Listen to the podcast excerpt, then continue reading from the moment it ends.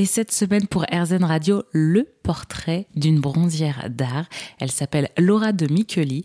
Elle a installé son atelier en plein cœur de Toulouse. Elle se définit à la fois designer et artisan d'art.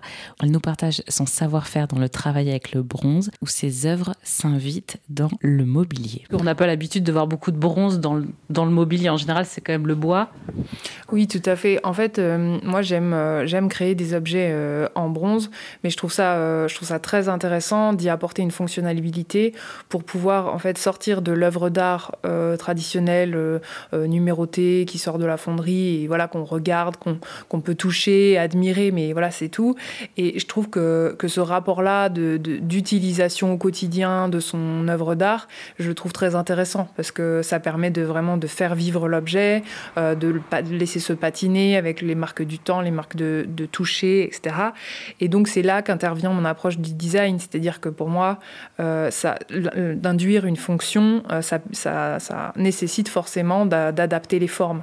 Donc c'est c'est une forme euh, qui est euh, euh, pratique au quotidien. Voilà, une, une, lampe qui va éclairer bien autour d'elle, qui va refléter des lumières dans le bronze. Donc enfin, voilà, j'essaye de lier tout ça, de susciter l'envie de toucher, mais aussi vraiment l'envie de s'en servir au quotidien.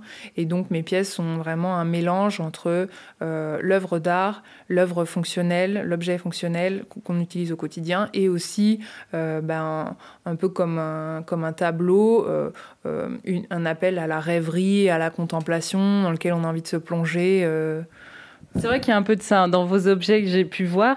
Et je trouve que vous, vous dépoussiérez un petit peu l'image euh, du bronze. Enfin, de, on a tendance à penser un petit peu à ces statues, un peu à l'ancienne. Et je trouve que votre manière d'amener euh, le travail du bronze dans le mobilier, ça dépoussière un petit peu cette image. Oui, on peut, on peut dire ça, oui, parce que euh, bah après, on, crée, je pense, avec qui on est et l'âge qu'on a et, ce qu'on, et ce qu'on, comment on vit au quotidien.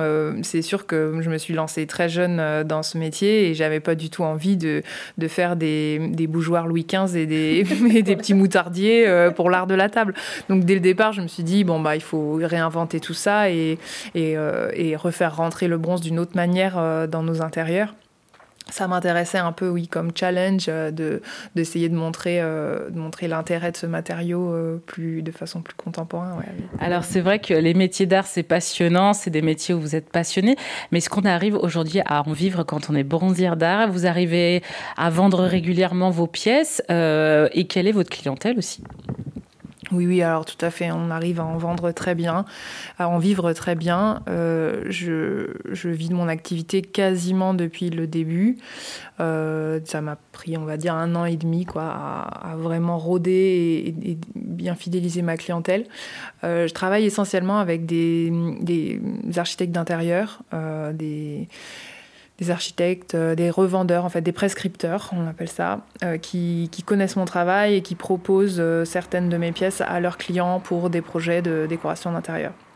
Je travaille aussi parfois avec des particuliers, mais c'est plus rare.